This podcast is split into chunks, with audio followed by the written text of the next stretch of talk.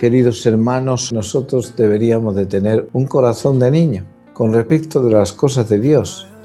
Aquí hay que evitar dos cosas. Uno es la vana credulidad y la otra es la incredulidad absoluta. El cuidado de no ser incrédulo y el cuidado de no ser crédulo, sino de ser creyente. El ser creyente es otra cosa, porque pasa necesariamente por nuestro intelecto y ver las pruebas que se dan y las realidades que acontecen y analizarlas a la luz de la fe y a la luz del sentido de la fidelidad que el Señor da a todo fiel cristiano.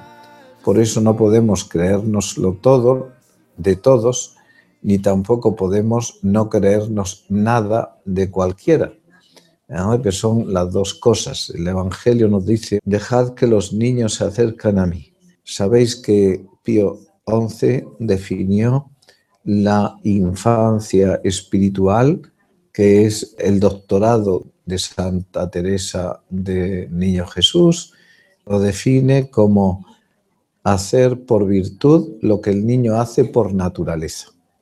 El niño por naturaleza confía en sus padres, los ama, se entrega, recibe de ellos la enseñanza. Pues nosotros con respecto de Dios debemos de hacer lo mismo, de una actitud de apertura a Dios y de dejar que Dios sea quien dirija nuestros pasos. Nosotros deberíamos de tener una finura espiritual para estar sobrenaturalizando siempre nuestra mirada sobre nosotros mismos y sobre nuestros acontecimientos y a nuestro alrededor, si no quedamos achatados como seres humanos. Tenemos que mirar hacia arriba, hacia lo que nos espera, hacia las realidades últimas y estar dispuestos a participar también de la redención del género humano a través de nuestros sufrimientos ofrecidos con Cristo al Padre. Unos aceptados, que son los que vienen porque no podemos evitar, y otros incluso ofrecidos. El mundo de hoy, que siempre están hablando del bienestar, no hablan para nada de la salvación de las almas, pues no entiende nada de esto.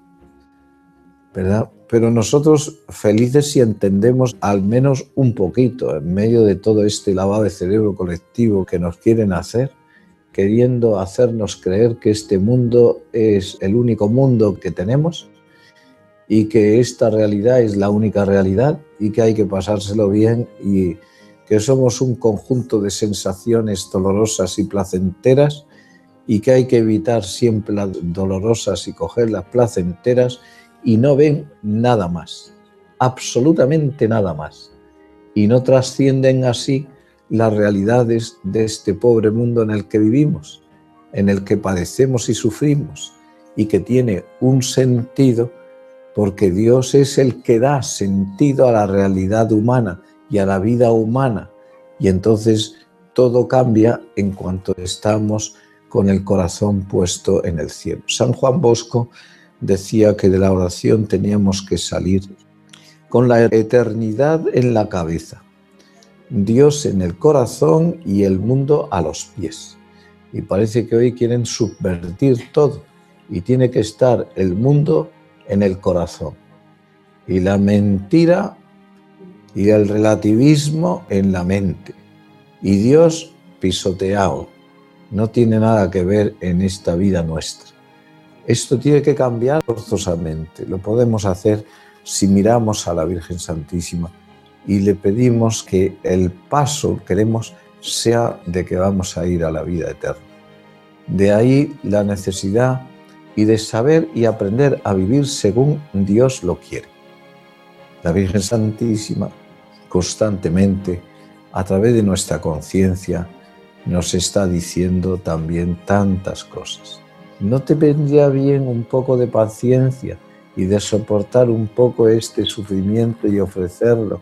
¿Por qué no empiezas a hacer un camino cristiano? Cristiano. simplemente cristiano.